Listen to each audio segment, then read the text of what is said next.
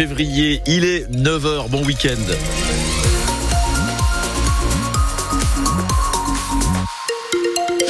La circulation, on a un accident actuellement sur euh, l'autoroute euh, A9 à hauteur de Galargue. Le bouchon débute euh, juste après la sortie Lunel lorsque vous passez sur le Vidourle, donc accident impliquant deux véhicules. D'après les informations que j'ai, vous allez perdre pas mal de temps et apparemment c'est en train de grossir. Donc prudence sur ce secteur. Notez également, toujours sur les autoroutes, que la vitesse est limitée à 110 km heure sur l'A9 entre Narbonne et la frontière espagnole, mais aussi sur l'A61 entre Narbonne et Carcassonne. Pourquoi?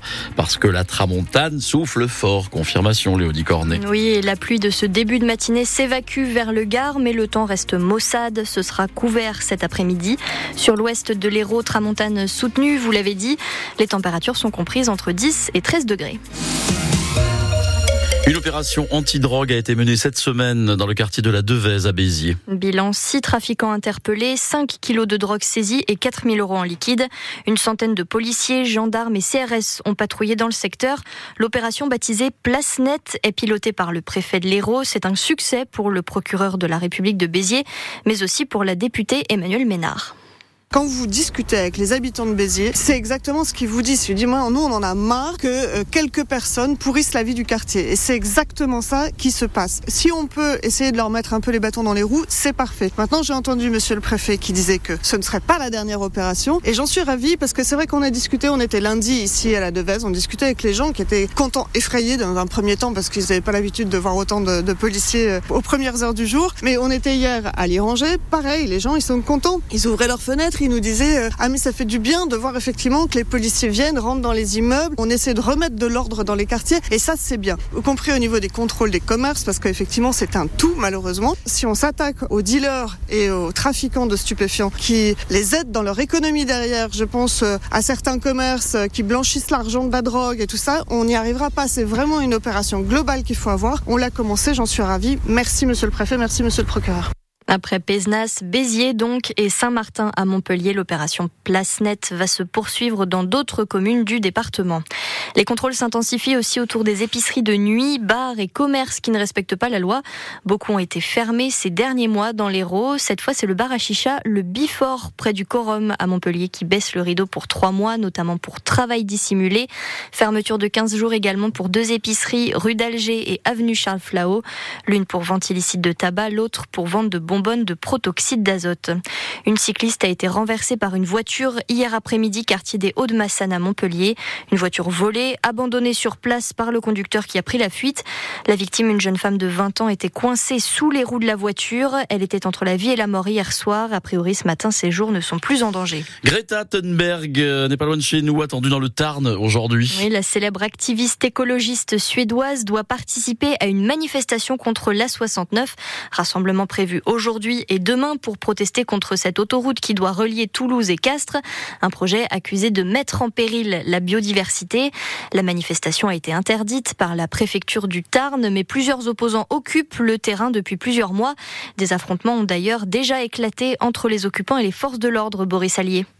Les forces de l'ordre étaient déjà intervenues fin octobre, puis fin janvier. Les cabanes au sol avaient été démontées, mais impossible de déloger les dizaines d'opposants perchés dans les arbres. Ce week-end, la mobilisation est maintenue, assurent les organisateurs qui attendent entre 500 et 1000 personnes. L'objectif, disent-ils, c'est de ralentir au maximum le chantier. Mais les travaux, eux, se poursuivent malgré tout. 95% des déboisements ont été effectués selon la société concessionnaire. Ces arrachages d'arbres doivent reprendre dès le 15 février. 15 février, date à laquelle débuteront également les travaux de la commission d'enquête parlementaire dirigée par la députée écologiste de Haute-Garonne, Christine Arrigui. Cette commission doit enquêter sur le montage juridique et financier du projet. Commencé en mars dernier, le chantier de la 69 doit se terminer fin 2025. Les hommages à Robert Badinter se multiplient depuis hier. Il nous a quitté la nuit de jeudi à vendredi à l'âge de 95 ans. Celui qui est à l'origine de l'abolition de la peine de mort en France devrait, pour le sénateur socialiste de l'Hérault Hussein Bourgi, entrer au Panthéon aux côtés de Victor Hugo. Un hommage national sera bientôt rendu à l'ancien garde des Sceaux, annonce hier d'Emmanuel Macron. Comme tous les samedis, plusieurs manifestations sont prévues aujourd'hui dans l'Hérault soutien au peuple palestinien, notamment à 15h à 7 devant la mairie, même heure pour Montpellier sur la place de la Comédie. Les manifestants demandent un cessez-le-feu immédiat au Proche-Orient. Arthur Cazot ne veut pas que la paillade finisse en Ligue 2. le tennisman montpelliérain, révélation du dernier Open d'Australie, était l'invité exceptionnel de 100% paillade hier soir sur France Bleu Héros. Grand fan de foot et du MHSC, il nous a fait part de sa crainte de voir son club relégué en fin de saison, alors que ce club justement est 13e de Ligue 1 à 3 points de la zone rouge avant la réception de Lyon demain après-midi forcément, quand on voit le classement euh, et qu'on voit la compta niveau points, on n'est pas très loin de la relégation. Euh, c'est sûr, bah, en tant que grand fan du club, euh, ça me ça me plaît pas du tout de, de voir mon club euh, se faire battre comme ça, comme euh, comme mercredi dernier, et, d'être dans une phase un peu difficile. Mais après, voilà, on sait qu'on a le voilà l'équipe qui voilà qui peut se ressaisir, qui peut faire la différence. Moi, je, je reste confiant. Après, c'est sûr je pense que l'entraîneur euh, Darzac, il, a eu des, des, mots forts, mais c'est des mots qui, qui peuvent euh, voilà euh, booster euh, les esprits de, de certains joueurs.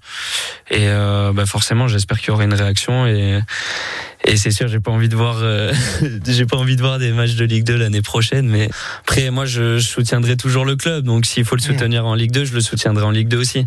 Et Arthur Cazot sera demain au match face à Lyon après avoir donné hier soir le coup d'envoi du match de hand du MHB face à Ivry. Les rugbymen du 15 de France devront faire 100 Paul C contre l'Écosse tout à l'heure en tournoi destination. Le Montpellierin a été exclu après deux plaquages dangereux lors du match contre l'Irlande la semaine dernière. Le match contre l'Écosse, c'est cet après-midi à 15h15 à suivre en direct sur France Bleu. Et puis Zao de Sagazan fait un triomphe aux victoires de la musique, nommée Révélation féminine de l'année. Elle remporte aussi le prix de la de l'année pour son titre La Symphonie des éclairs, mais aussi d'album de l'année. À 24 ans, elle participait pour la première fois aux victoires de la musique.